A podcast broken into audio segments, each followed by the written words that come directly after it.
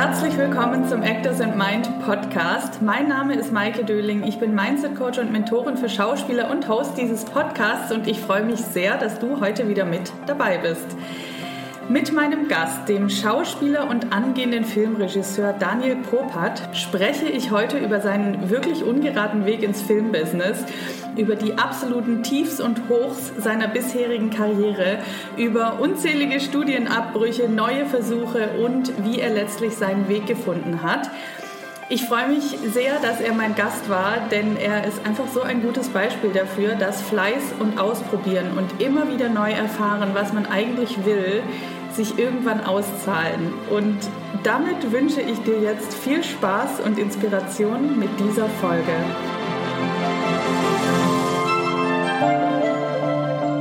Mein Gast heute ist der Schauspieler und angehende Filmregisseur Daniel Popat. Wir kennen uns noch aus meiner Agenturzeit und ich habe ihn in dieser Zeit und auch in der Zeit danach ein wenig verfolgt und fand es sehr spannend, was da alles passiert ist und wo er jetzt steht und über genau diesen Weg und ja, all seine Projekte möchte ich heute mit ihm sprechen. Herzlich willkommen im Podcast, lieber Daniel.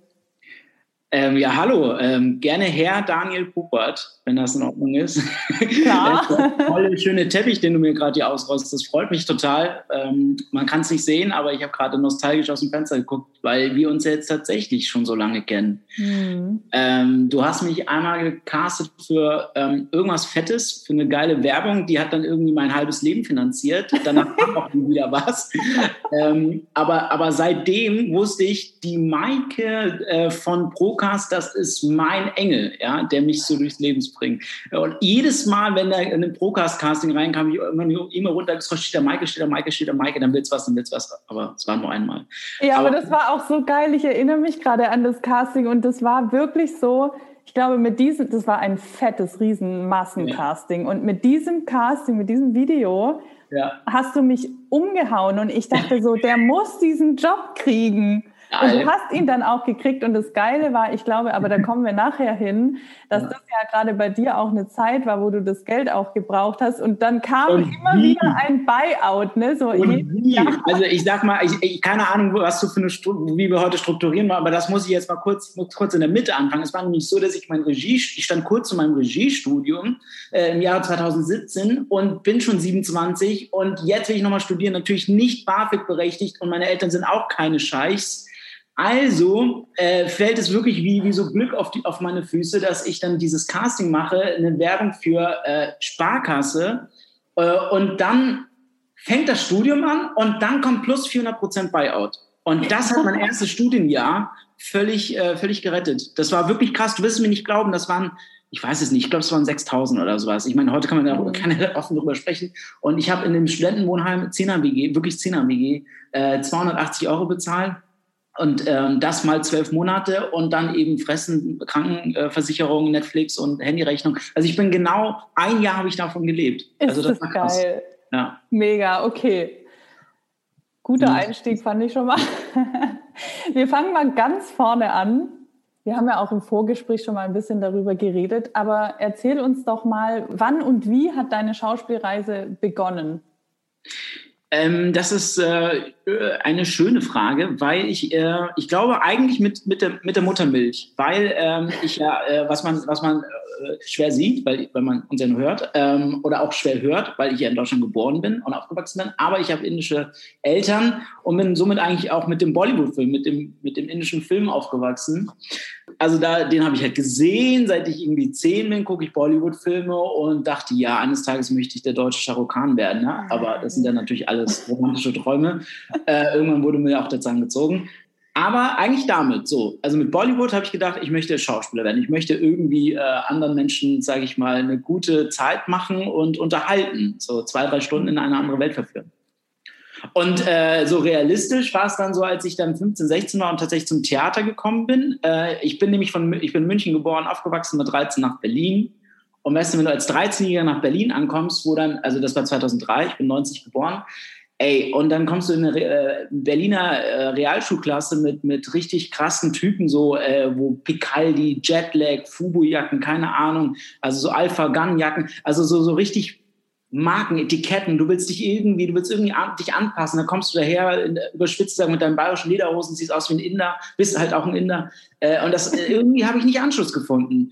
Und irgendwie, äh, ich komme gleich zum Punkt oder zur Brücke, kam dann irgendwie das Theater in mein Leben und ich habe angefangen im Off-Theater und im Laientheater zu spielen äh, und habe meine eigene, sage ich mal, Identität gefunden und habe halt diese, äh, diese Hosen, in die ich irgendwie dreimal reingepasst habe, bin ich, habe ich mich nicht losgeworden und habe mich irgendwie verändert. Und, ähm, und habe eine Leidenschaft dafür gefunden, irgendwie auf der Bühne zu stehen, Geschichten oder beziehungsweise mit einer Theatergruppe Geschichten zu erzählen.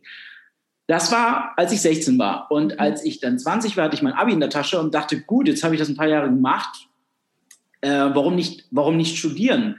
Äh, also Schauspiel studieren. Und äh, dann, dann habe ich mich ein bisschen beworben. Das wurde erstmal nichts äh, weil man sich natürlich wie, wie, wie, wie so alle an den staatlichen bewirbt und das ist äh, eben nicht so einfach. Man kam in die erste Runde, man kam in die zweite Runde, dann flog dann bei der dritten raus und das paar Mal. Und genau in dieser Zeit äh, las ich von einem Casting im Internet äh, zu dem Film, ich weiß nicht, wie er heißt, Romeos. Äh, und äh, der wurde besetzt von der ähm, Iris Baumüller in, in, äh, in Köln, äh, die Besetzer.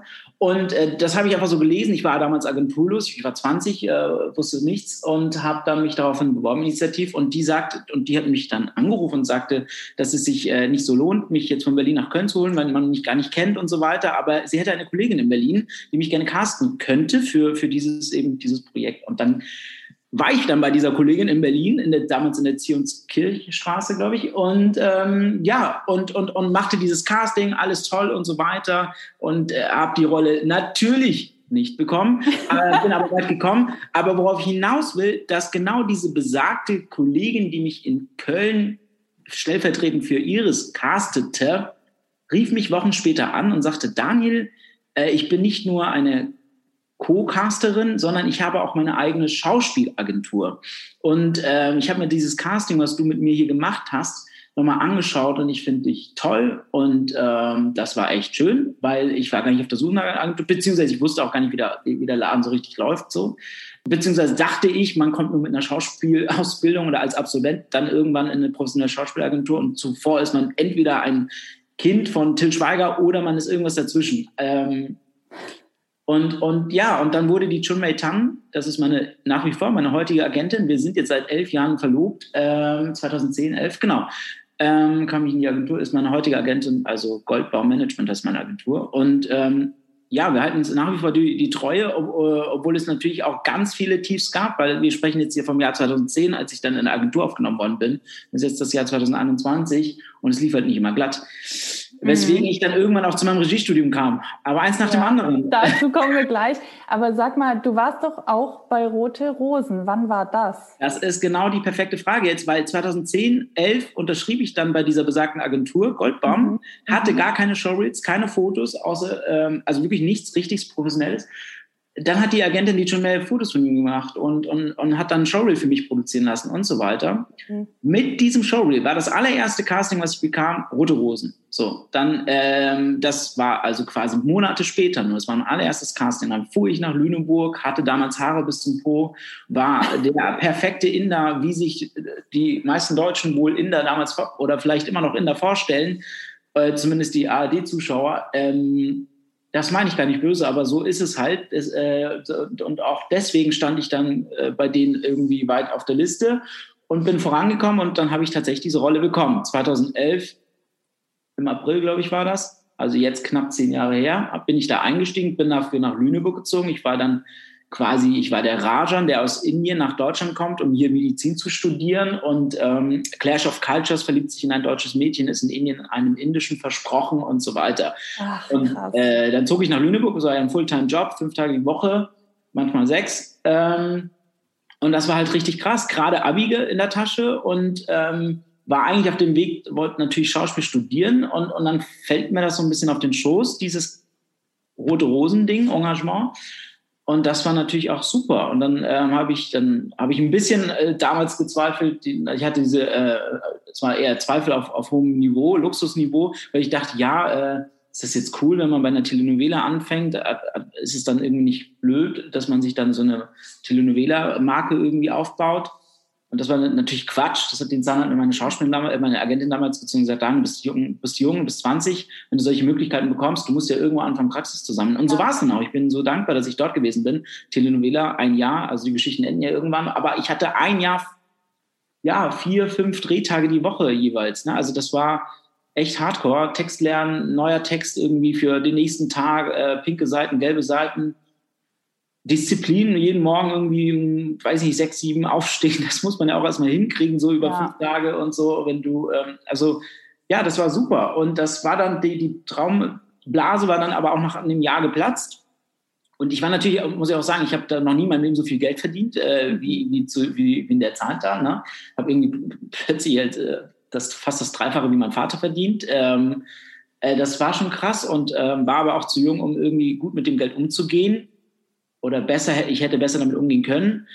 Ähm, es blieb nicht mehr so viel übrig, aber, aber so ein bisschen halt. Ne? Also nach diesem einen Jahr, wir sprechen jetzt von 2012, stand ich dann da und dachte, was mache ich denn jetzt? So, dann habe ich dann wieder, gut, dann studiere ich jetzt doch Schauspiel, ich probiere es jetzt, weil es folgten eben nicht mehr erstmal weitere Jobs mhm. so äh, über die über die Agentur oder generell und dann war ich so okay gut dann studiere ich halt Schauspiel ähm, und dann habe ich mich beworben an allen Schauspielschulen in Deutschland. Also nicht an allen, aber so gefühlt an allen.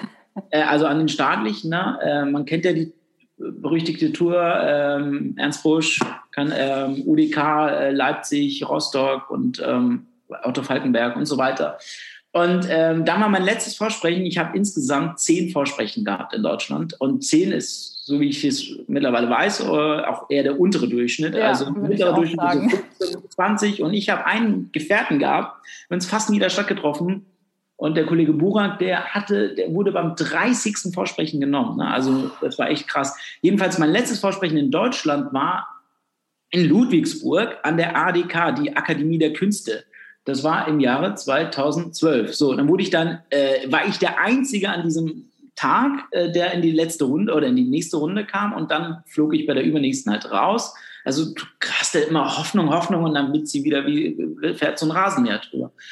Und dann dachte ich, okay, ich habe keinen Bock mehr in Deutschland vorzusprechen. Ähm, und da kam es mir überhaupt dann in den Sinn. Man kann ja natürlich auch in den deutschsprachigen Ländern Österreich und Schweiz vorsprechen. Mein allererstes äh, Vorsprechen in Österreich war in Linz.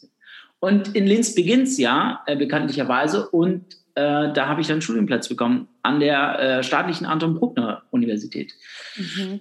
Äh, und das war, das war krass so. Ne? Also super. Also ich meine, das kennt jeder irgendwie, der, der jetzt ein paar Vorsprechen hatte. Das ist echt ein, da fällt echt ein Stein vom Herzen. Man hat erst, man hat mal eine Bestätigung, dass man ja auch das ist ja schon so ein Ego-Ding. Ne? Also kommst du an eine staatliche oder kommst du an eine, an eine, private? Also heute, zehn Jahre später und jetzt mit einem Fachwechsel und so weiter, wo ich Leute anders sehe, caste und so weiter, sage ich als mittlerweile angehender Regie-Absolvent, ist absoluter Quatsch. Ja, also es sei denn, also der Unterschied ist absoluter Quatsch.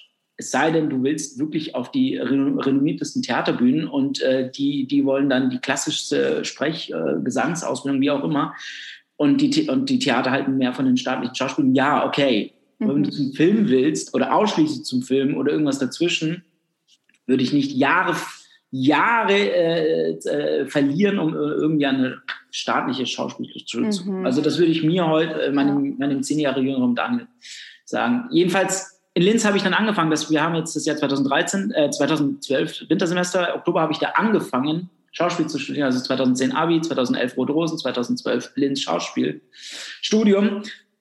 Und dann ist das Krasseste überhaupt passiert. Äh, da kämpfst du zwei, drei Jahre für so einen Studienplatz und dann studiere ich nach einem Jahr und merke, äh, es, ist, es ist überhaupt nicht meins.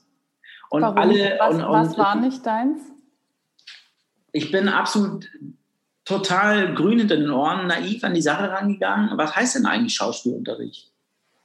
Also Schauspielunterricht heißt äh, jeden Tag irgendwie äh, mit dem Körper äh, zu, zu fünft in einem Raum, diszipliniert, äh, Stimmunterricht, Sprechunterricht, äh, äh, Rollen, Rollenstipendium, äh.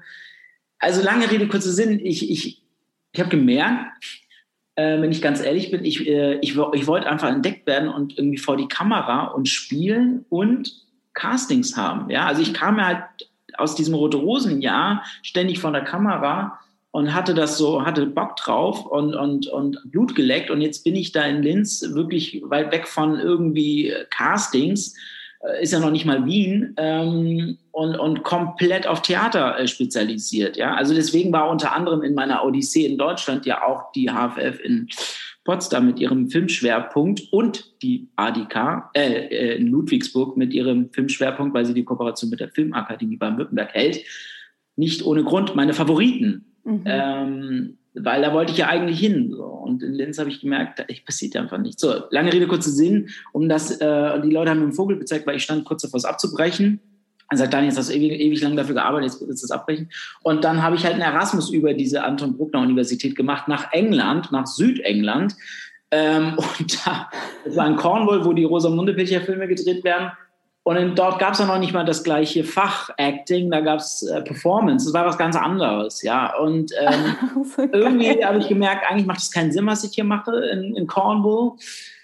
Aber es war einfach geil. Es war einfach geil, dort zu sein. Äh, die Natur ist ja, ist ja absolut schön. Ich habe einfach gedacht, okay, scheiß drauf, ich genieße jetzt dieses Erasmus-Jahr, gehe geh zur, zur Performance-Unterricht und dann schaue ich, was passiert. Performance-Unterricht, was, was musstet ihr da machen? Das ist ja dann wahrscheinlich auch wieder Körperarbeit. Ja, ja, es, ich, muss, ich muss jetzt lügen. Ich muss einfach sagen, ich glaube, ich fünfmal war ich da drin.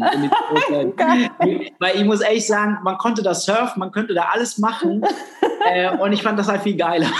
ich fand das viel geiler. Ich habe halt dann dort die Entscheidung getroffen, ich breche das Erasmus ab und somit exmatrik exmatrikuliere ich mich aus meiner österreichischen Universität und damit gleich, gleich einhergehend auch aus dieser Cornwall, äh, Cornwall äh, äh, wie hießen die eigentlich, Falmouth University und war dann einfach da wie so ein Obdachloser. Konnte gerade noch irgendwie die letzten Wochen in dieser, in, diesem, äh, in dieser WG, in der englischen WG da noch pennen so und dann also den Plan, den ich gefasst hatte, warum ich mein Studium abbrach, weil ich war da und habe gemerkt, es ist einfach irgendwie geil. Also ich habe gemerkt, klar, ich war weg vom Schuss, weil Cornwall ist jetzt auch nicht London, aber ich habe gemerkt, der Plan war, ich bleibe jetzt so lange hier, bis ich besseres Englisch spreche.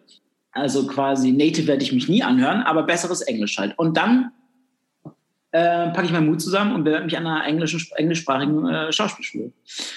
Äh, weil Performance ist ja jetzt nicht auch nicht das Richtige. Und die geilen Schauspielschulen in England sind natürlich in London und nicht irgendwo äh, bei Rosamunde Pilcher. Und dann, äh, ein paar Wochen später, ein Monate später, war ich, also ich blieb halt dort in Südengland und bewarb mich dann in, in, ähm, in London. Und es hat dann tatsächlich geklappt an einer staatlichen, also noch nicht mal an einer privaten, obwohl man egal da keinen Unterschied macht preislich. Man zahlt ja auch einen staatlichen 9000 Pound im Jahr, by the way. Und dann fing ich da an bei, an der East 15 Acting School. Wir schreiben jetzt das Jahr 2014. Aber ganz kurz, war das dann eine Film-Acting School? In, ähm, da, nee, das, das, das tatsächlich nicht. Aber den Fokus, den ich äh, immer in Deutschland äh, favorisiert hatte, der war so ein bisschen umgelegt worden in, in, in, dass ich jetzt halt in London Schauspiel studiere und immer in dieser Situation mich befinde, potenziell entdeckt zu werden, weil es fühlt sich da halt auch an. Es war auch so, äh, dass du das Gefühl hast, du bist ja, bist, ist eine, London ist die Brücke zu Hollywood und hier wird ständig gecastet. Ich habe mhm. ich hab heute Kollegen und auch äh, gute, gute Bekannte, die da arbeiten, die ähm, ständig für, für eben amerikanische Produktion casten oder eben mittlerweile ist es jetzt auch wieder ein paar Jahre her, ist es auch wurscht, weil in, in, in auch in England natürlich viel Netflix oder BBC oder was auch immer gedreht wird. Ähm, und, und dieses Gefühl, also das ist jetzt irgendwie sehr nostalgisch und esoterisch, aber dieses Gefühl zu wissen, hier könnte jetzt äh, was passieren, äh, wenn ich den Monolog richtig gut mache. Wer weiß, wer da heute im Zuschauerraum sitzt, äh, weil wir an der Schauspielschule an der East 15 äh, oft so auch so Shows hatten und so weiter. Ähm, das war richtig geil. Weißt du, das war so, wow, ich mache das hier und, ähm, und es hat irgendwie ein Ziel, während ich in Linz in, in irgendwie da nicht mal rausgekommen bin. Ich dachte, was passiert denn jetzt? Ja, was sind dann, was sind dann die nächsten Schritte?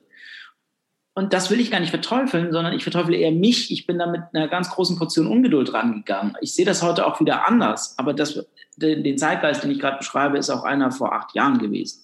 Mhm. So, das, das war 2014, fange ich, fang ich eben dieses Studium in London an und dann breche ich es tatsächlich nach einem Jahr ab so, und jetzt haben sich wirklich alle Geister gegen mich verschworen und sagen, Sani, du Vollidiot, was, das ist ja wie so ein schlechter Witz. Was, was ist das denn jetzt? Okay, warte, warum hast du das in London dann auch abgebrochen? Ich hatte kein Geld mehr. Ich habe wie eine Ratte gelebt. Ich habe ich hab in so einem, äh, weiß ich nicht, ich glaube, kann man im Stehen schlafen. Also es war wirklich sechs, acht Quadratmeter. Es hat nur funktioniert, weil der Schrank im, im Wand drin verbaut war, äh, kein Fenster, also so Souterrain. Ich hab, konnte irgendwie mit einem Strohhalm Luft atmen und habe dann, was habe ich bezahlt? 550 Pound oder so, also knapp 600 oder mehr, weiß ich nicht. Dann immer gewartet, bis Discount ist beim Sainsbury's oder Tesco und dann irgendwie so eine Rattenfänger rein und habe mir dann irgendwie den billigen Salmon nach Hause genommen. Also das, das, das hatte ich schon vorkalkuliert, dass das Leben so teuer ist, äh, das äh, mit den 9000 Pound und den Tuition äh, Fee, Fees.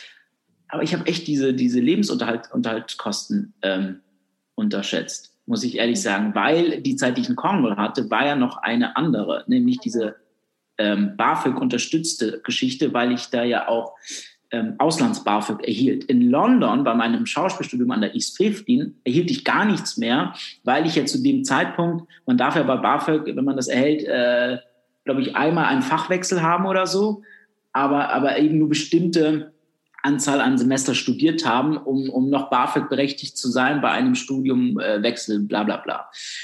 Und das war dann halt alles nicht mehr so. Ähm, dann habe ich das halt äh, abgebrochen. Tatsächlich, ich hatte ja eh ähm, schon Schulden gemacht, um dieses erste Jahr zu überleben. Und das war halt sehr, sehr schade, weil da hätte ich es wirklich durchgezogen. Hat dich da keiner irgendwie von abgehalten oder hat gesagt, hier such dir doch einen Job oder Es hat nichts also doch, ich hätte es machen können, andere haben es ja auch, andere hatten genau dieselbe Scheiße wie ich, äh, äh, haben es trotzdem weitergemacht. Und jetzt kommt hinzu, weil wir ja hier wirklich gnadenlos sprechen sollen über Schauspieler, äh, Tiefpoints und so weiter. The deepest point äh, Point of Shit war für mich bei diesem Studium, äh, dass mir da Menschen begegnet sind, die wirklich so 40 waren, 45 waren. Ich war 24 und die da einen Master in Schauspiel absolviert haben. In England ist es ja so, ist ja scheißegal, ob du äh, eine Friseurlehre gemacht hast oder egal, wo du deinen Bachelor drin hast, du kannst Master irgendwas studieren. Das ist ja in Deutschland nicht so.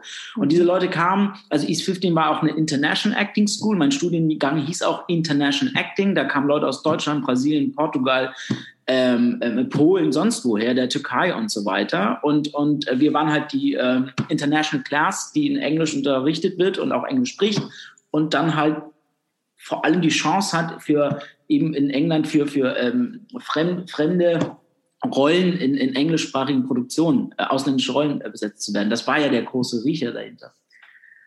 Ich habe diese Menschen gesehen, diese anderen Studenten und äh, die alle so, so, so, so viel Geld da äh, an Schulden aufgebürdet haben. Und ich habe einfach so meine Vater Morgana in den nächsten Jahren gesehen und dachte, das kann ich nicht machen. Ich kann jetzt nicht nochmal, warte, 18.000 äh, Pound, also das zweite und das dritte Jahr, auf mich nehmen. Das geht nicht. Also außer ich hätte im ersten Jahr dann doch mal ein fettes Casting und hätte dann schon eine Rolle und hätte mit dem Geld, also mit dem Schauspielverdienst dann irgendwie mein Studium. Aber dem war ja dann auch nicht so.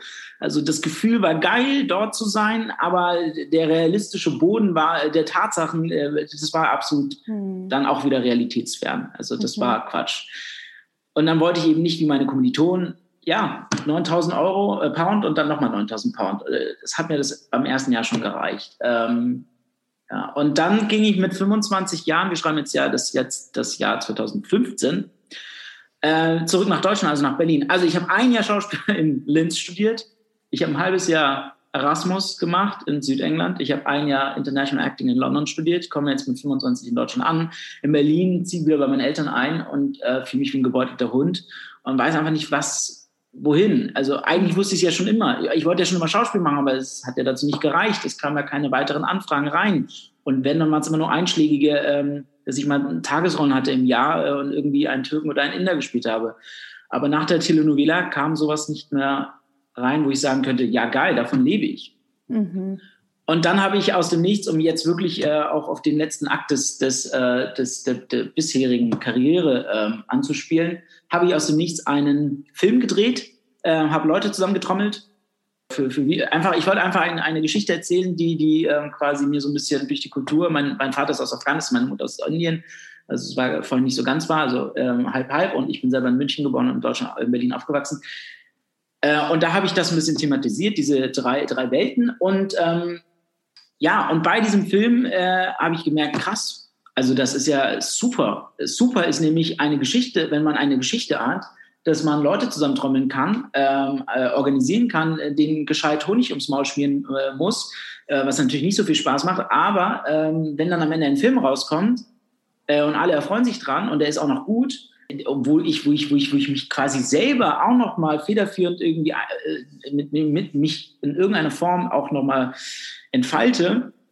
Und äh, das, das, das hat mich tatsächlich noch tiefer berührt, als mein Schauspiel, Schauspielberuf bis dahin. Ja. Was war der ursprüngliche Grund, dass du den Film gedreht hast? Weil du was machen wolltest, weil du produktiv sein wolltest oder weil du selber spielen wolltest oder weil du eine Geschichte erzählen wolltest? Ähm, weil, weil, ich, weil ich überlegt habe, ähm, genau, ich wollte eine Geschichte erzählen und gleichzeitig wollte ich irgendeinen Übergang schaffen zwischen diesem, ich kann jetzt nicht mal Schauspieler, weil ich bin zu, es geht nicht mehr. Ähm, es kommen ja keine Jobs rein. Ich bin 25 ähm, wovon soll ich denn jetzt leben? Und ähm, den Übergang zu, zu mich in irgendeiner Form mit einem Produkt, was ich in der Hand habe, also eine Art Showreel, wenn man so will, freimachen, ähm, wo ich sagen kann, das habe ich halt auch irgendwie selber entwickelt und geschrieben und inszeniert. Mhm. Dass ich aber damit eigentlich den Regiewunsch irgendwie, den hatte ich gar nicht kognitiv im Bewusstsein. Ich hatte dann diesen Film, kam über Umwege an den Regisseur Rosa von Braunheim, äh, der dann ein früher äh, Filmmentor von mir wurde. Und er hat sich den angeschaut und war sehr begeistert. Und, äh, und wenn man Rosa kennt, der ist ja gnadenlos in seinen, in seinen Feedbacks und so. Und dann der, äh, hat er gesagt, Daniel, bewirb dich in den, Filmschau in den Film, Filmschulen. Und, und so fing das halt an. Und dann, dann bewarb ich mich. Also wir sprechen vom Jahr 2015, kam ich zurück nach Deutschland. Und 2016 habe ich Rosa kennengelernt. Mit Rosa habe ich dann eben noch einen Kurzfilm gemacht, wo ich selber gespielt habe. Und dann sagte er, bewirb dich mal für Regie. Und dann habe ich mich 2016 beworben an der HFF in München, äh, an, an der Filmuniversität Konrad Wolf in, in Potsdam, an, an der DFFB Berlin, in Ludwigsburg, an der Filmakademie Baden-Württemberg. Und ähm, ja, also ich glaube, an allen vier großen habe ich mich beworben. Ja, mhm. klar, in Köln und Hamburg gibt es auch welche, aber ich habe mich an diesen vier großen beworben. Für Regie. Für Regie. Äh, ja. 2016. Äh, und ich habe auch keinen Idioten kennengelernt zu der Zeit, der sich an allen Schulen beworben hatte. Ich wollte halt einfach eine Nummer sicher gehen, damit ich jetzt mit 25, 26 jetzt endlich mal weiß, was ich bin oder werden will. Ja. Und dann hat das, äh, äh, sorry, ich habe eine Uni vergessen, ich habe mich noch an der Filmakademie Wien beworben, genau. Und dann hat das äh, an den, sollte mir das Glück mal wieder in Österreich heute sein. Und dann äh, wurde ich als einzige Schule, hat mich Wien eingeladen. Und da, das war auf jeden Fall auch eine Favoritenschule, weil da der berüchtigte Michael Hanig dozi, Haneke doziert, das weiße Band. Und dann bin ich nach Wien. So, Alter, das war so krass. Wir waren, weiß ich, 300, 400 Bewerber, ausgesiebt 50, dann irgendwie 10, äh, dann irgendwann 8. Und dann waren wir 8 am Ende. Und ich dachte, jetzt kriegen alle einen Studienplatz. Also nach so zwei, drei Runden. Äh, und am Ende haben drei einen Studienplatz bekommen und äh, ich war nicht mit dabei. Und da habe ich, jetzt gebe ich mir echt einen Schuss. Das kann doch nicht sein. Also wie weit muss man eigentlich kommen? Also wie viele verdammte Runden muss man bestehen? Also das war so, kann ich gar nicht sagen. Das war so achtmal äh, also achtmal letzte Runde Ernst Busch und dann doch nicht. So, so hat sich angefühlt. also als Metapher. So, ähm, schön wäre es, wenn ich in der, Ernst, in der letzten Runde von Ernst Busch gewesen wäre.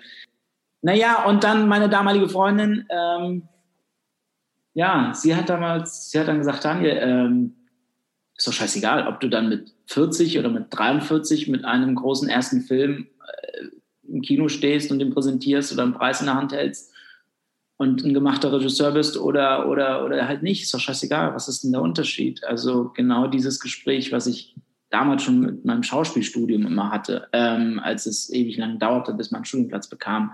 Hä, ist jetzt 20, okay, aber 21, ich sag, 22 ist ja fast schon so alt. Andere haben mit 17 Abi gemacht und 18 Studienplatz bekommen, waren mit 4, 22 ausgebildet, bla bla bla. Man vergleicht sich unweigerlich, bescheuert und doof ist das. Naja, und dann ja, äh, hat sie gesagt, bewirb dich halt nächstes Jahr nochmal. So, sorry, ich verliere mal ab und zu den Faden. Und dann nee, habe ich, äh, alles gut. Habe ich 2017 nochmal mich beworben. So, aber diesmal, diesmal eiskalt noch ein. Habe ich gesagt, wenn, dann nimmt, nimmt sie mich. Und habe ich, hab ich mich an der Filmakademie Baden-Württemberg beworben. Also die fucking Stadt Ludwigsburg, wo ich 2012 mein letztes Vorsprechen in Deutschland hatte, wo ich sagte, was, ihr nimmt mich in die letzte Runde und haut mich dann wieder raus. Wollt ihr mich verarschen? Äh, genau in diese äh, schöne Stadt Ludwigsburg komme ich fünf Jahre später wieder zurück und bekomme dort meinen Studienplatz. Womit musstest du dich da eigentlich bewerben? Genau, also und das ist jetzt genau die geile Frage, weil man sollte da erst einmal nur einen Film einreichen, der maximal zehn Minuten geht und, und kein Thema hat. Das war in Ludwigsburg eine Ausnahme. Du musst dir mal vorstellen, Maike, ich habe 2016 mich an allen Schulen beworben und in München an der FF und in äh, äh, Wien musstest du jeweils, jeweils zwei Filme machen mit jeweils zwei unterschiedlichen vorgegebenen Themen. Ja, also keine Ahnung, hast du abstrakte Themen wie so Wörter wie das Geheimnis oder schau mal, wie der Regen fällt oder so. Und dann musst du das irgendwie thematisieren. So. Lange Rede, kurzer Sinn. Aber du, die Frage äh, bringt mich genau darauf, dass ich nämlich in, in Wien, als ich 2016 da äh, leider eine Absage hatte, hatte, musste ich aber in irgendeiner Runde, mussten wir einen Film drehen und da hatte uns der Michael Haneke, genau, Michael Haneke, die, äh, die Aufgabe gegeben, macht einen Film mit dem Thema Mein Gott, glaub mir doch einfach.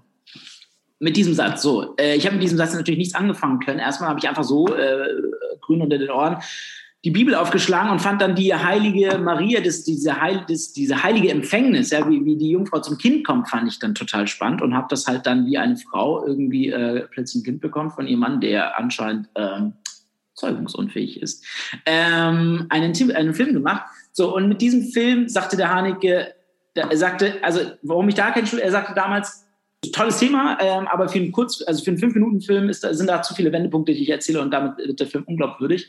Aber ich bin so froh, dass ich es gemacht habe, dass ich Wien war, weil dieser Film war dann mein Einreichfilm ein Jahr später, wo man sich in Ludwigsburg mit irgendeinem Film bewerben sollte, bis maximal zehn Minuten. Thema scheißegal. Äh, den habe ich da eingereicht und auf Grundlage diesen, dieses Filmes wurde ich dann überhaupt eingeladen. Und dann fing natürlich dieses ganze Intermezzo an, wieder mit 70.000 Runden. Und dann musstest du vor 70.000 Dozenten musstest du eine Live-Szene inszenieren mit sechs Schauspielern, die du im Leben nie gesehen hast, als eine Stoppuhr mit 20 Minuten. Ähm, du musstest in 72 Stunden einen Film drehen, äh, von, von Idee bis Drehbuch bis Cast bis Location bis Schnitt, bla bla, dann noch all klassisch auf DVD gebrannt und dann, wenn du wie ich voll frostig irgendwie in Rostock drehst, also das andere Extrem zu Ludwigsburg, dann musst du natürlich noch mit einberechnen, dass du von Rostock auch noch mal 10 Stunden zurückfahren musst. Äh, also hast du de facto irgendwann irgendwie nur 40 Stunden, um irgendwie Warum hast du in Rostock gedreht? Ich war zu dem Zeitpunkt auf einem Filmfestival eingeladen mit einem, mit einem Kurzfilm, den ich gemacht habe, weil das natürlich parallel weiterlief, äh, jetzt wo ich schon einmal Blut geleckt hatte. Und das Fischfestival in Rostock, das war mein erstes Filmfestival, wo ich eingeladen worden bin als Filmemacher vor fünf Jahren, vier Jahren. Ähm, und dachte, das kann ich jetzt nicht machen. Ich muss dahin. Und das Sekretariat in Ludwigsburg hat gesagt, Herr Popert, es liegt in Ihrer Verantwortung. Also ich würde es Ihnen nicht raten. Ähm, weil das Ding war, nachdem man diese eine Runde bestanden hatte, sollte man am nächsten Tag ins Sekretariat und sich das Themenpapier abholen. Äh, aber am nächsten Tag war ich halt schon in Rostock und musste selber sicher gehen, dass mir jemand dieses Themenpapier per WhatsApp schickt. Ich habe ausgerechnet einen erwischt. Man kannte sich ja nicht. Man war, ne, man war ja nur äh, nervös und Bewerber. Äh, der ein Vollpfosten war, aber wie sich später herausstellte, ein sehr liebevoller Vollpfosten. Der hat mir das nicht geschickt, der ist verplant der liebe Kollege Holger, ähm, der später, wie sich herausstellte, in meinem Jahrgang dann sein sollte. Wir wurden dann aber sehr gute Freunde. Und dann hat es mir irgendein äh, ein anderer Kollege geschickt gehabt und dann habe ich in Rostock diesen Film gemacht. Und das war auch so geil, weil da war dieses Filmfestival und ich stand auf der Bühne zu einem Kurzen, mit dem ich eingeladen war und habe dann gesagt nach diesem Q&A, hey Leute, bin voll außer Atem. Ich muss euch sagen, äh, fuck, ich bin gerade in Ludwigsburg in der letzten Prüfungsrunde und ich muss noch einen Film drehen. Äh, hätte jemand Bock, irgendwie Kamera, bla bla bla bla bla bla zu machen? Das Einzige, was ich an Vorrecherche natürlich erledigt hatte, ich wusste, dass in Rostock eine Schauspielschule ist und habe auf Facebook Schauspieler gestalkt, denen ich gesagt habe, ich komme nach Rostock, habt ihr unter anderem Bock auf einen Film, Improfilm? So, und dann, ähm, so, so ging das. Dann war ich da untergebracht in einem Hostel von dem Filmfestival, Fischfestival äh, und habe dann quasi dieses Hostel direkt als Location genommen. So heißt der Film auch heute, Hostel. Ähm, nee, äh, Getroffene Hunde heißt er. Äh, und und, und habe da einen Kurzfilm gedreht in diesem in diesem Hostel. Und den habe ich dann abgegeben. Äh, und, de, und dann habe ich, äh, bin ich mit dem Zug, mit dem Nachtzug nach Ludwigsburg. Morgens um neun komme ich da an, muss den händisch abgeben. 30 Minuten später mit kaputtem Kopf hast du diesen Film zu verteidigen, vor, also ein Kollegium vor, den, vor der ganzen Jury. Äh, und dann habe ich den verteidigt, äh, wie so ein Zombie. Und äh, dann ging ich nach Hause und zwei Tage später hieß es, äh, guten Tag, Herr Puppert, erfreuliche Nachricht, Sie haben den Studienplatz. Da habe ich geschrien, habe ich echt geschrien. Vor, ich weiß gar nicht, vor was, vor, vor, vor Glück, vor, es ist einfach, ähm, es war so ein, so ein uriger Schrei, der kam irgendwie äh, aus dem Darm. Also es war wirklich wow. schön. Wow, ja. also echt krasse Geschichte, ey. Das war 2017 und dann habe ich diesen, dieses Studium szenisch, Regie, bin ich dann angegangen und bin nach Ludwigsburg gezogen. So, das war 2017, da war das erste Jahr, fing an. Und jetzt ist es ja 2021 und ich befinde mich mit dir nun, im, wir haben uns im Jahr 2016, 16, 17 kennengelernt, nämlich, das ist der Witz. Und jetzt befinde ich mich in meinen letzten Stunden, jetzt 2021, ja. und habe hoffentlich, äh, je nachdem wie äh, Corona-mäßig die Acker wieder aufmacht, aber im Frühjahr nächsten Jahres mein Diplom in der Tasche. Mega, mega spannend. Aber ich würde gerne mal noch was auf, auf was anderes eingehen. Du hast ja mir erzählt, dass du, bevor du das Studium angefangen hast, ja auch einen Kurzfilm noch in Russland gedreht hast. Magst du uns mal die Geschichte erzählen, was das? Deswegen hatte ich vorhin diesen Du hast gerade nach diesem Film gefragt, ich sage gleich was dazu, aber deswegen hatte ich vorhin diesen Versprecher, als ich sagte, der Kurzfilm hieß dann Hostel. Ich weiß. Genau. Also was ich sagen wollte, genau, dieser Film, mit dem ich letztlich dann an der Filmakademie genommen worden bin, der, der hieß Getroffene Hunde, aber in dem Motiv eines Hostels spielte. Ha. So, jetzt Gedankenstrich, Semikolon. Ähm, dann habe ich diesen Studienplatz bekommen und das, wir schreiben jetzt dem Monat Mai 2017 und das Studium beginnt im September, Oktober 2017. Und bis dahin habe ich mir halt überlegt, will ich noch so ein bisschen Erfahrung sammeln oder ein, zwei, drei, vier Mal öfters inszenieren, bevor ich dieses krasse Regiestudium an einer der renommiertesten Filmschulen Europas antrete. Da hatte ich einfach Respekt und ein bisschen Angst davor, dass alle anderen alles wissen und ich äh, wie so ein Vollpfosten dastehe. So, und dann habe ich recherchiert und habe einen ein, Spielplatz gefunden, einen digitalen Spielplatz, der nennt sich ähm, Kinolab. Kinolab, genau, das ist ein Laborium. Und da treffen äh, die, in irgendwelchen Städten treffen junge Menschen, äh, ältere Menschen, wie auch immer, zusammen, von Laie bis Profi, die alle was mit Filmen zu tun haben oder zu tun haben wollen und wenn Sie äh, seit zehn Jahren Schauspieler sind und jetzt einmal irgendwie inszenieren wollen, können Sie das machen. Oder andersrum, Sie können auch eine Kamera halten oder auch einfach ein Kabel tragen. Du kannst einfach alles mal ausprobieren. Der Deal ist, jeder bringt ein bisschen Technik mit. Also natürlich setzt Sie nicht einen Flieger mit, weiß ich nicht, irgendwie ein Stativ oder so. Gut, das ging ja sogar. Ähm, aber, aber, aber ein Laptop oder eine kleine Kamera oder, oder sowas. Und, und die jeweilige ähm, Stadt, die das dann organisiert, die gibt ein bisschen dazu. Ähm, und dann bist du da untergebracht, wirklich geil, wie früher in der Jugendherberge, Pfadfinder, Lagerfeuer abends, äh, in Hütten, in Zelten, keine Ahnung.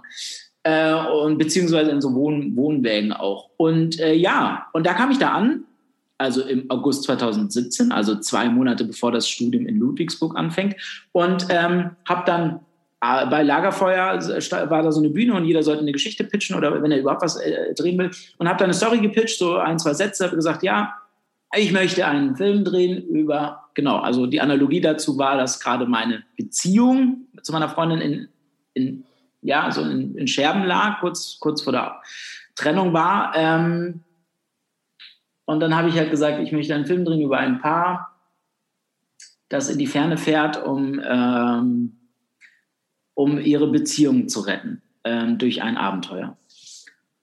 Und daraufhin haben sich dann, äh, weil das Glück mir da Holz sein sollte, ja, zwei Deutsch-Russen, äh, haben die Hände in die, in die Luft gehoben und gesagt, ja, wir haben Bock mitzuspielen.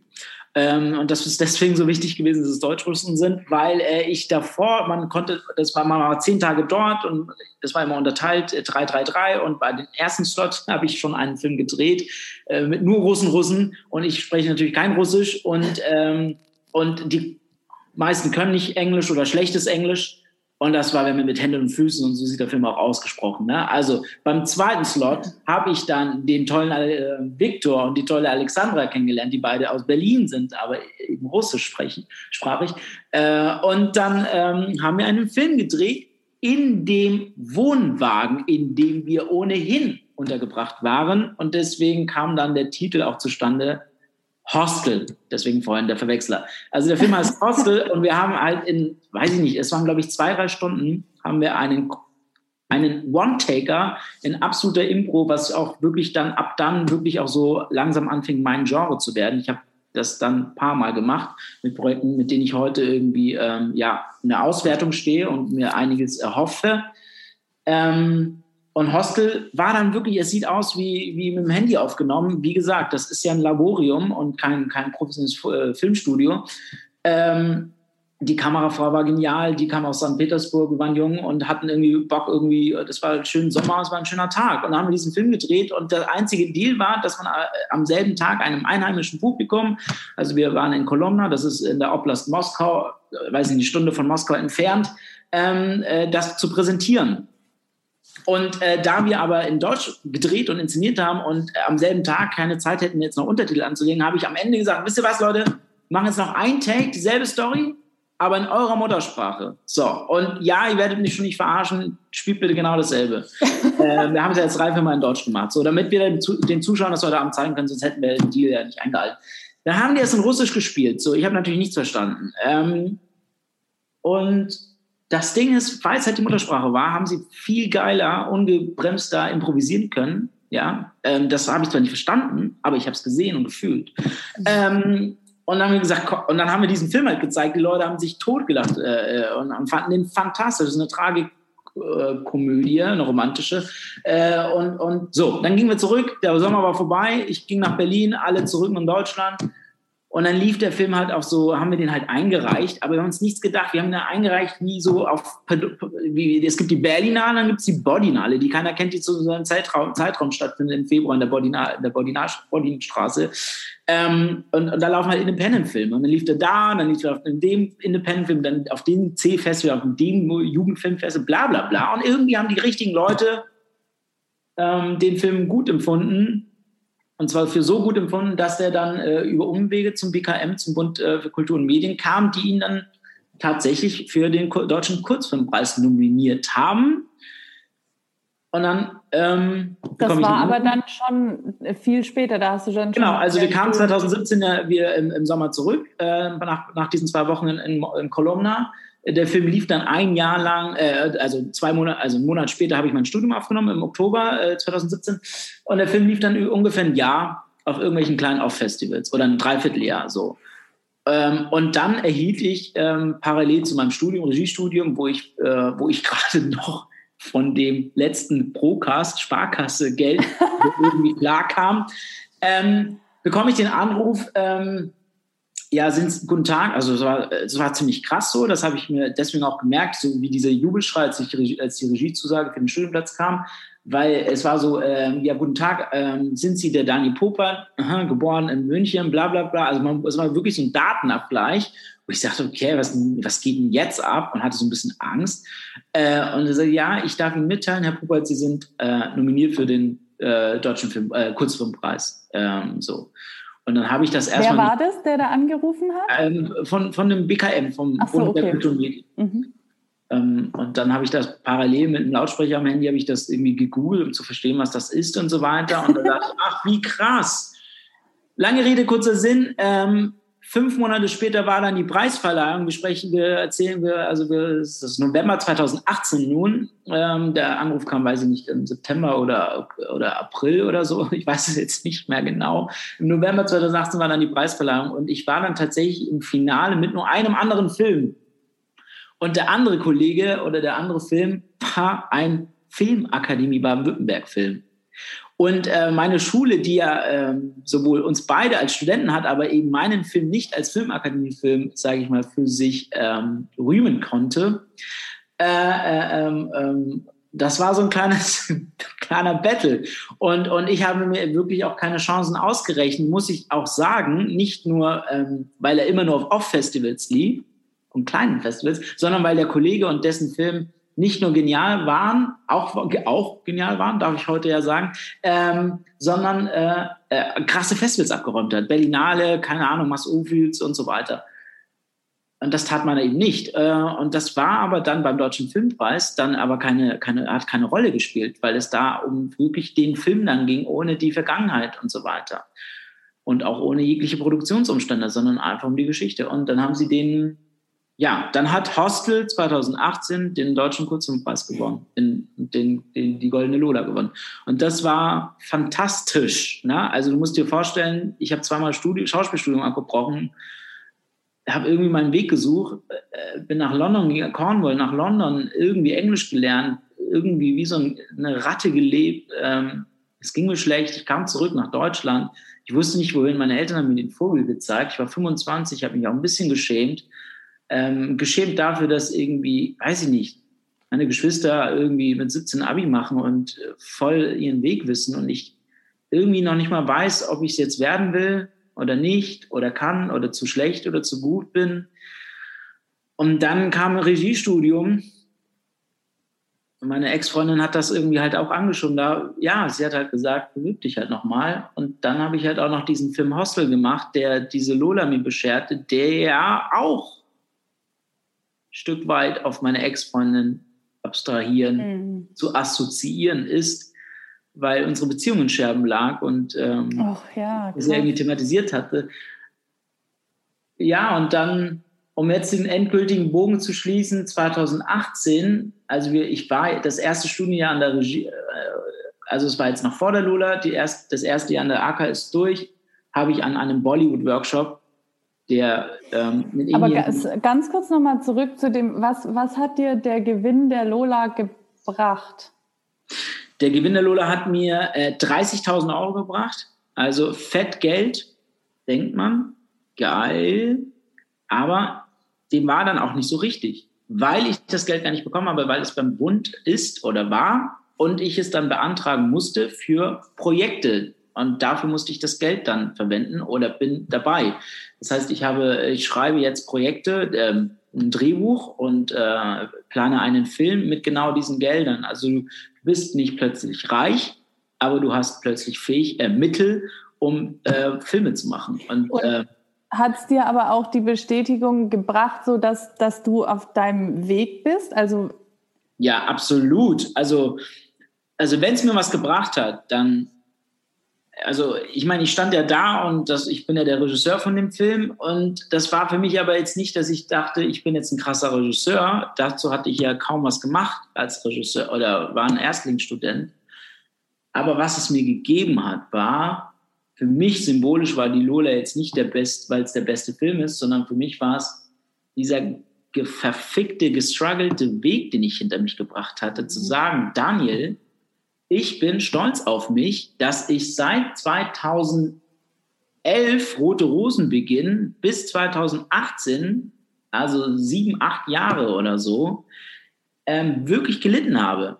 Also, weil man nie irgendwo ankam, aber irgendwie immer was wollte und immer unzufrieden war und immer von einem Dispo gelebt habe oder irgendwie gucken musste und einfach nicht wirklich glücklich war. Und das schlägt sich ja um in deine Beziehungen, ja, so, oder in alles Mögliche. Und ja, und die Liebe zum Film und zum Spiel war dann auch zu groß zu sagen, nee, ich werde jetzt doch wie jeder andere Lehrer, weil einen Lehrer braucht, hatte ich auch keine Lust drauf. Ja, hatte ich halt auch keine Lust drauf. Ja, klar, kann ich das auch machen. Aber nein, äh, ich wollte da nicht diesen Traum aufgeben.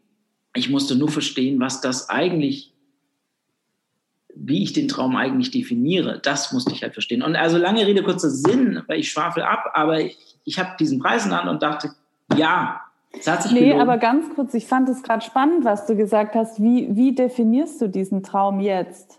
Oder wie hast du ihn dann definiert? Also seitdem, also nicht nur seit der Lola, sondern ehrlich gesagt, seitdem ich diesen Studienplatz in Ludwigsburg bekommen habe, das war schon, sage ich mal, ein bisschen bisschen größer für mich als Lola tatsächlich, weil seitdem habe ich verstanden, dass eine der besten Schulen, also sagen wir mal, wenn du eine Analogie willst, auch wenn es Quatsch ist, aber sowas wie die Ernst Busch sagt zu mir, ähm, Daniel, du hast, es, du hast das Zeug, irgendwie äh, ein Regisseur zu werden, aber ein Filmakademie äh, Student, Absolvent und dann Regisseur. Und das hat mir was bedeutet, weil ich natürlich viel gelesen habe über die Schulen und so weiter. Und, und, und da habe ich dann gedacht, krass, okay. Ich habe das, ich habe, ich habe, äh, ich habe Storytelling, ich habe beziehungsweise ein Talent dafür und ich habe Geschichten und ich habe eine Herkunft, die ich thematisieren kann. Äh, und ich habe was zu erzählen. Und warum setze ich nicht darauf? Mhm. Weil es ist ja was da, es ist ein Potenzial da. Und jetzt geht mit einher, ähm, dass, dass der Schauspiel, das Schauspieldasein und auch zu spielen, egal ob vor der Kamera oder auf der Bühne, ähm, einen kleinen Tod erlebt hat, ähm, als ich meinen Studienplatz in, in Ludwigsburg angenommen habe. Es hat einen kleinen Tod erlebt. Ich habe es auch vermisst. Aber ich muss sagen, ich habe dadurch also natürlich bin ich als Regisseur äh, auch ein kleiner Künstler, der am Ende nirgends eine Anstellung bekommt und niemals einen Tatort inszenieren wird. Bla bla bla. Man muss ja auch gucken, wo man, wo man, wo man seine Jobs herzieht. Das ist mir schon klar. Aber der verdammte große Unterschied war 2017, als ich mein Studium anfing. Um mich herum tolle Leute, Kollegen, die alle, so wie ich, hungrig sind, Geschichten zu erzählen. Man hat die beste Technik, man hat tolle Ressourcen, super subventioniert vom Land Baden-Württemberg, diese Schule. Ähm, klar, es ist eine kleine Schleichwerbung, aber dazu stehe ich, weil ich war total stolz, angenommen worden zu sein. Und, ähm, und man war die ganze Zeit produktiv. Man, äh, nach dem Unterricht setzt man sich in den blauen Engel, das, das Café bei uns auf dem Campus und spinnt Geschichten herum und vier Wochen später dreht man das. Und dann hat man das gedreht, egal was damit passiert. Und, und das war halt als Schauspieler nicht der Fall, weil es muss mich ja jemand gut finden oder ich muss auf die Rolle passen oder ich muss der Typ sein oder ich bin zu alt oder bla bla bla, damit ich irgendwie produktiv werde. Mhm ich konnte damit nicht klarkommen zu sagen, was mir viele Leute sag, gesagt haben, ja, sei doch produktiv, wenn du als Schauspieler nicht arbeitest, indem du zu Hause Sprachen lernst oder Karate machst oder äh, äh, weiß ich nicht, ein Salto hüpfst. Das, fand ich irgendwie äh, frustrierend. Ich nein, ich will spielen, ich will nicht zu Hause irgendwas vorbereiten, was, was nie passiert. Und okay, dann lerne ich jetzt Japanisch, dann muss ich aber auch in einem japanischen Film besetzt werden. Was ist das für ein Quatsch? Ähm, für mich hat das nicht, für mich hat das nicht funktioniert. Ähm, dazu war ich zu ungeduldig. Sagen wir es halt dann so, vielleicht geht's für andere. Und das war in Ludwigsburg die, die, ja, der Door-Opener zum, zum Glück.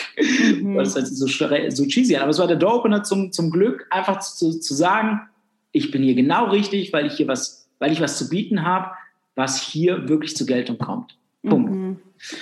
Und die Lola hat das natürlich dann symbolträchtig nochmal untermalt, ne? so für alle Kritiker und pseudoschlaue äh, Filmfans. Also das, das ist natürlich dann ist eine relative Sache mit der Lola, das ist mir auch klar. Also, ähm, aber trotzdem, das war natürlich auch ein, ein Faktor, der das nochmal bestätigt hat, dass man eine richtige Entscheidung getroffen hat, dass dieser Fachwechsel für mich für mich mein Glück bedeutet hat. Und vor allem kommt ja jetzt hinzu, ich sprach gerade noch von dem kleinen Tod.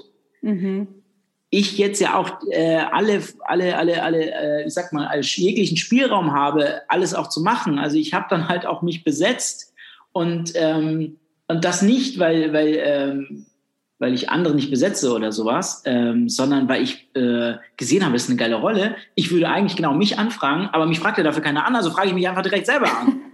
Weißt du, und die ganzen Kollegen und Freunde, die ich seit meinen Schauspieljahren habe, die, mit denen ich heute noch dicke und wir arbeiten voll viel zusammen. Weißt du, ich komme ja auch selber aus dem Schauspiel, weil ich aus dem Schauspiel komme, arbeite ich mit den Leuten auch ganz anders. Mhm. Und vor, vor, allem arbeite ich auch mit den Leuten, die ich, die ich aus all den Jahren kenne, so und, und bin, äh, so blöd es klingt, aber einer eher von denen, ja, ähm, von den Schauspielern oder von, von, so, um es böse zu formulieren, so wie es zumindest für sich, für mich immer war, für, für die, die immer nach Jobs betteln. Ja, mhm. und, und, und habe da eine ganz andere Sensibilität mit umzugehen. Ich weiß nämlich, was Sache ist. Und so kommen tolle Projekte zusammen mit Leuten, mit denen, die, die ich auch schon wirklich jahrelang kenne. Also, ähm, also würdest du sagen, dass der Unterschied dann für dich jetzt ist, quasi, dass du so in der Eigeninitiative bist und auch die Freiheit hast, zu tun, was du tun möchtest und dich auch selber zu besetzen? Also um selber besetzen, das ist so das ist so halt auch mit dabei. Das ist aber überhaupt nicht jetzt wesentlich geworden. Also ähm, es ist, die Freiheit ist, ich habe eine Idee zu einer mittlerweile, also wir sind jetzt so vier Jahre später, gibt es ja wieder, es hat sich wieder alles verändert. Ne? Also 2017 habe ich angefangen, jetzt 2020, ich habe jetzt neulich Unterricht bei Netflix gehabt, vor zwei Tagen Unterricht bei RTL. Also man ist jetzt wirklich ein, ein man ist mit dabei äh, und ich merke irgendwie, der allerunterste Ast ist jetzt noch, wenn ich mich auch noch selber besetzen würde. Mhm. Das ist so, okay, kann ich machen, aber auch nur, wenn es wirklich sinnvoll ist, wenn die Rolle irgendwie stimmt. Aber natürlich, ähm, natürlich äh, freut mich das natürlich dann auch spielen zu können, natürlich. Und deswegen ist dieser kleine Tod irgendwann auch aufgehoben worden, weil ich gemerkt habe, geil, nicht nur da, sondern die Filmkommilitonen von mir, die ja auch die Filmemacher von morgen sind, ähm, die, die haben mich ja auch so ein bisschen kennengelernt und mich besetzt und so mhm. weiter. Und so, so knüpft man seine, seine, ähm, seine Kollegen. Ich, ich bin, also meine Vorbilder sind Christian Ulm zum Beispiel, ja. Ähm, meine Vorbilder sind Ricky, Ricky Gervais in, in der, der Brite, so, ähm, die selber äh, Showrunner, Autoren und, und inszenieren. Ich sehe mich auch nicht als klassischen Regisseur, muss ich sagen. Ich habe auch noch nie mit einem Kameramann ein, ein, ein Storyboard gemalt. Doch, einmal muss ich es im Unterricht machen. Aber ich bin ähm, eher so ein, weil ich meistens mitspiele, äh, durch die Impro, das ist mein Genre, gebe ich Impulse und sehe mich eher als Spielleiter. Mhm. Ja, und wenn ich nicht mitspiele, sehe ich mich erst recht als Spielleiter. Also ähm, ja, und ich, das sind auch so Begriffe, die irgendwie, auch an der AKA zum Beispiel, finde ich mittlerweile, kann man die auch hinterfragen, weil viele, die Drehbuch studieren, machen auch bei uns Regie. Ja, und viele, mhm. die irgendwie, ähm, weiß ich nicht, Dokumentarfilmregie studieren, machen jetzt aber auch Szenischfilmregie. Also es verspielt sich total. Du hast die Möglichkeiten, du brauchst halt eine gute Story. Und ähm, auch deswegen ist die Filmakademie für mich eine super Schule. Anderswo ist es konservativer und schwieriger, mhm. sich auszuprobieren. Da ähnelt die Filmakademie tatsächlich dem Lab, welches ich in Russland gemacht habe. Und du hast ja jetzt dann in der Filmakademie, also auch im zweiten und im dritten Jahr dann Dinge, äh, Filme produziert und äh, Projekte umgesetzt. Was, was waren das für Projekte und was haben also was für Türen haben sich dann dafür damit bei dir dann, äh, geöffnet? Genau, also das ist jetzt wirklich dann die letzte Brücke zu eigentlich der, ja, bis, bis zu dem jetzigen Podcast. Ähm, ich habe dann, genau, im ersten Jahr war halt diese Lola beziehungsweise Hostel, aber es war keine Filmakademie-Produktion, es war wie gesagt ein privater Film. Im zweiten Jahr habe ich dann mit einer Filmakademie-Produktion auch mal endlich die, die Schule stolz machen dürfen. Ähm, und da haben wir, äh, ist uns mit, äh, mit einem Kollegen von mir, ist uns, ist uns eine, eine Miniserie geglückt. Ähm, eine, nee, eine Webserie müsste man sagen. Eine Miniserie ist ein anderes Format. Eine Webserie geglückt, die, ähm, ja, die jetzt in den Verhandlungen steht. Äh, sie heißt All In. All In. Ähm, und äh, ja, ich habe inszeniert und mit dem Kollegen zusammen eine Duo-Regie. Äh, das habe ich deswegen gemacht, weil ich die Hauptrolle spiele und ähm, da eben Backup gebraucht habe.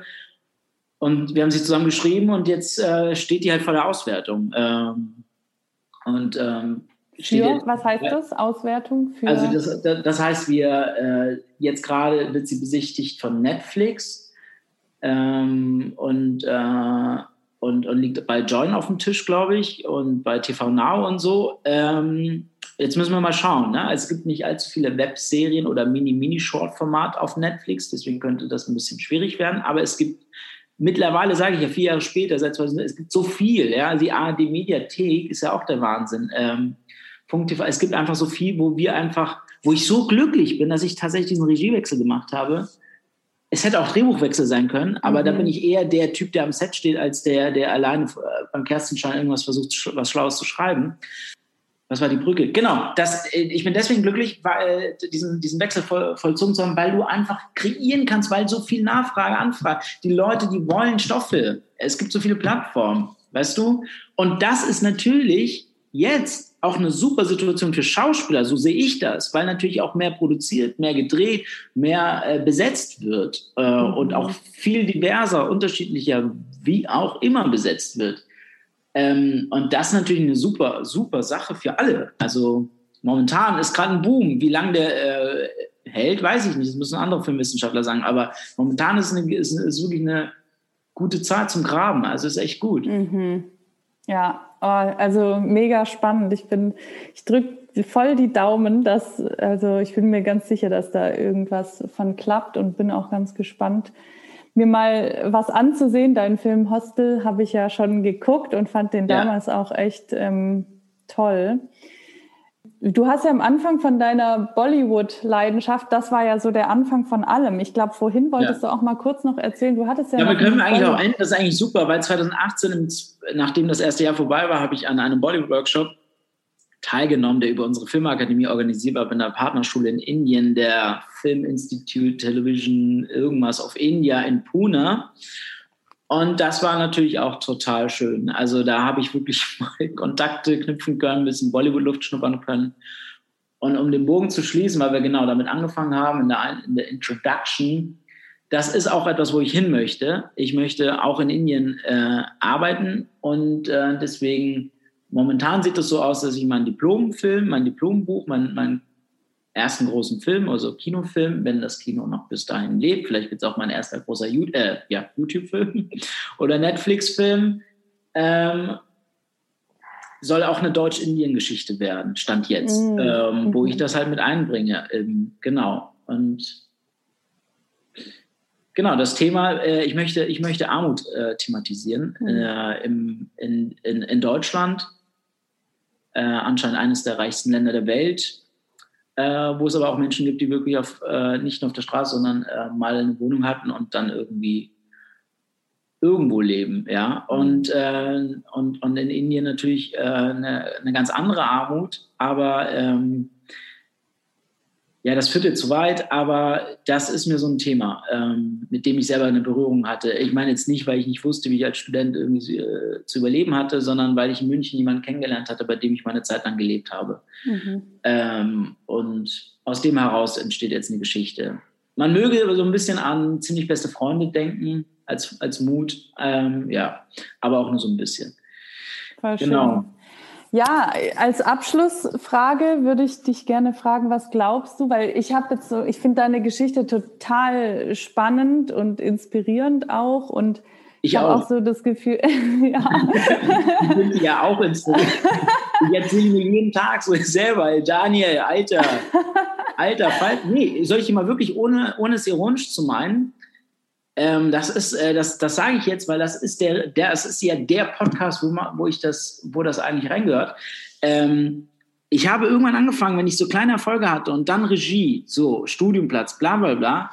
Ich habe angefangen zu sagen, mich anzuschauen, äh, der ich mich ja so oft selber gehasst habe, zu sagen, echt, echt super gemacht, Daniel. Und habe einfach äh, meine Hand geküsst, ja, so symbolisch. Und habe mich einfach selber geküsst und mich mal kurz selbst geliebt, ohne jetzt gleich an Masturbation zu denken.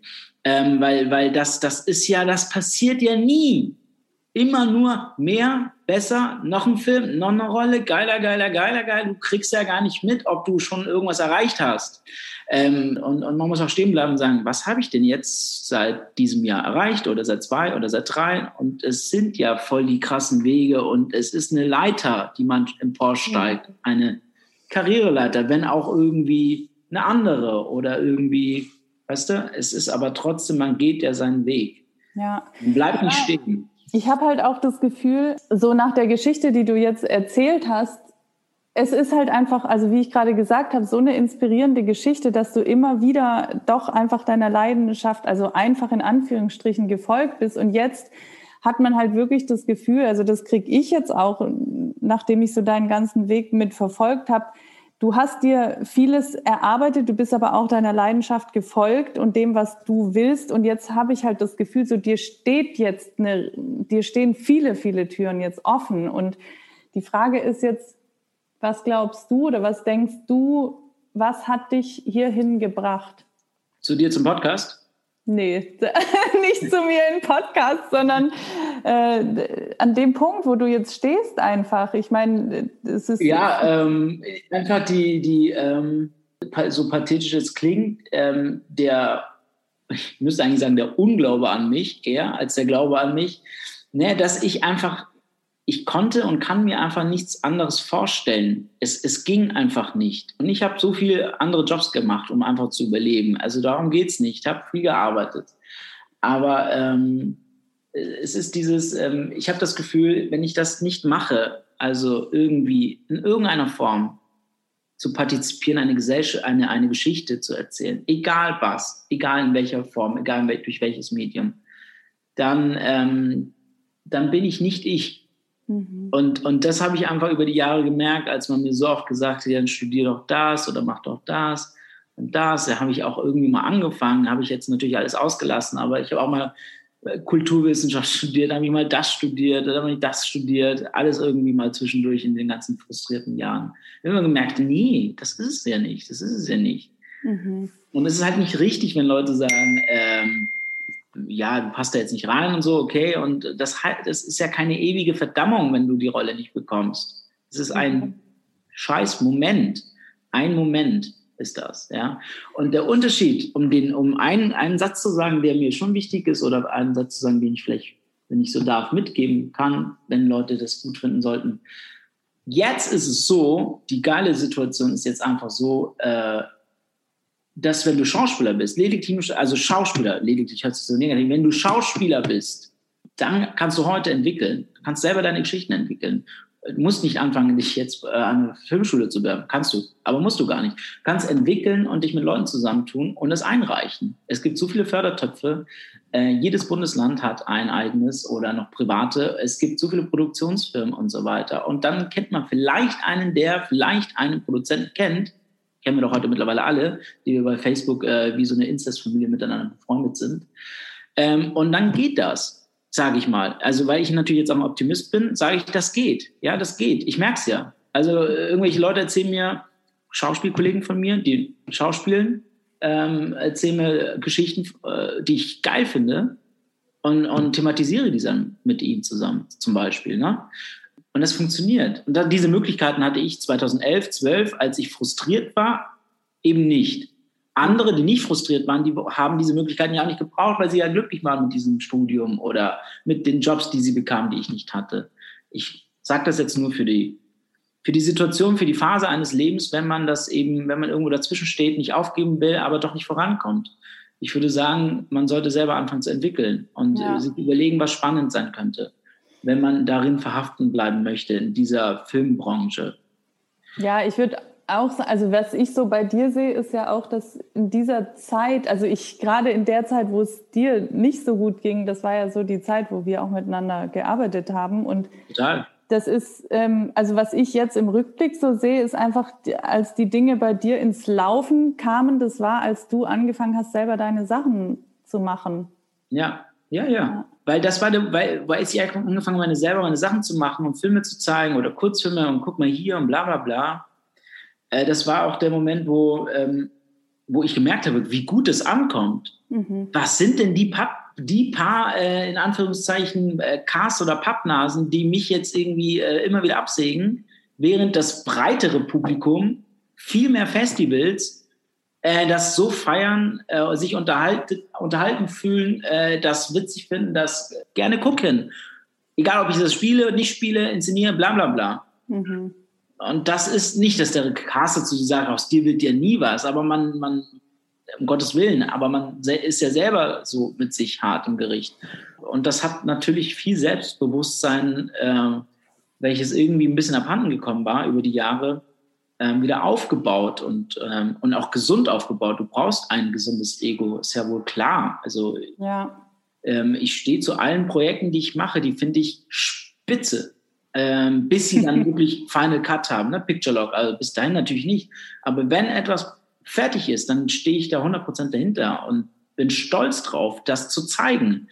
Ja. Ähm, früher, wenn eine Rolle irgendwie einstudiert, Monolog, bla bla bla, einer fand dich spitze, fünf fanden es scheiße, dann habe ich das halt nicht mehr gezeigt.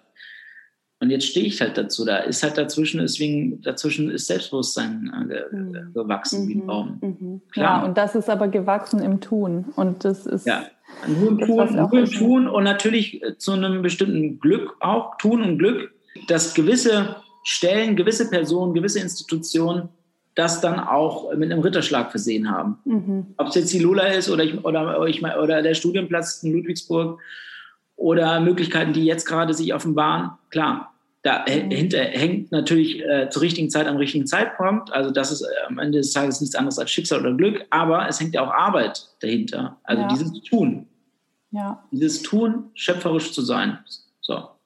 Das ist ein, ein schöner Abschluss. Und ja, ich, also ich muss auch einfach nochmal sagen, ich danke dir dafür, dass du diese Geschichte hier mit ja. uns geteilt hast. Ich bin mir ganz sicher, dass da noch ganz vieles kommt und dass wir uns in ein, zwei Jahren nochmal unterhalten und dann ja, schon wieder tausend andere Sachen passiert sind. Und ich würde den Ball zurückspielen ähm, und sagen ähm, und, und, die Zuh Zuhörerschaft äh, einladen, dann im Juli oder Juni, spätestens dann, äh, auf jeden Fall nochmal einzuschalten, weil wir, äh, ich die äh, Ehre habe, die Maike quasi quasi zu interviewen und weil dann ihr Podcast ein Jahr alt ist im Juni oder Juli, ich weiß es jetzt nicht mehr genau, und die Maike dann mein Gast in ihrer eigenen Sendung sein wird. Ja, genau. das war eine sehr schöne Idee von dir und das werden wir auf jeden Fall machen. Da werde ich dann vielleicht auch mal von meinem Weg berichten. Und ja, also jetzt fällt es mir auch gerade wieder ein, was ich jetzt noch sagen wollte, was ich einfach so inspirierend finde und toll ist, dass du deine ganze Leidenschaft mit allem, was du da mitbringst, halt reingebracht hast und es jetzt eigentlich nicht mehr darum geht, bist du Schauspieler, Regisseur oder was, dass du das auch nicht so labelst, sondern dass du halt einfach deine Leidenschaft da reinbringst ja. und, und mit deiner Kreativität dann wieder rauskommst. So. Und ich glaube, darum geht's. Absolut. Gelabelt wird es ja erstmal nur von den ganzen Institutionen und von, weiß ich nicht, immer den anderen und so, der, ach, der ist auf der Schule, ach, der ist dort, bla bla bla. Jetzt würde ich sagen, es kommt wirklich auf dich an, dass du wirklich einfach produzierst und nicht ja. äh, irgendwie sagst, ja gut, das geht nicht, dann geht es halt nicht. Nee, dann geht vielleicht was anderes. Schau nur ein bisschen weiter nach links oder rechts. Vielen Dank, lieber Daniel, für dieses authentische, ehrliche Gespräch. Vielen Dank dir. Danke dir, Mann wenn jetzt jemand dich irgendwie kontaktieren will, irgendeine Frage hat oder sonst ja. irgendwas, wo kann man dich finden? Äh, man kann mich auf Facebook anschreiben. Ich heiße da Daniel am Hadern. Mhm. ja, klassisch, weil ich immer mit mir am Hadern bin. Äh, und der Hintergrund, der äh, nostalgische Hintergrund hinter diesem Facebook-Kosenamen ist eigentlich, dass ich ja aus München komme, aus dem Stadtteil Hadern. Und als ich nach ah. Berlin zog, wollte ich das in Erinnerung behalten, zumindest digital. Also Daniel am Hadern, wenn mich jemand anschreiben mag, äh, romantisch oder beruflicher Natur, gerne. Und ähm, ja, ich kann da gerne drüber. Und ich bin auf Instagram, Daniel Popert heiße ich da, ganz bürgerlich, so wie ich heiße. Super, verlinke ich gerne. Ja. Daniel, ich wünsche dir einen wunderschönen Tag und ich freue mich jetzt schon auf unser Interview im Sommer. Wenn ist ich dein Gast Juni oder Juli? Juni oder Juli? Juni, im Juni. Sehr, sehr schön. Ich freue mich sehr, sehr drauf. Dann wird parallel ja die Berlinale stattfinden. Dann gehen wir schön genau. ins Kino, zerreißen den Film und dann laden wir einfach drauf los. So machen wir das. Ich freue mich, Maike. Vielen Dank, ich dass auch. ich ein Gast sein durfte. Danke dir. Bis bald.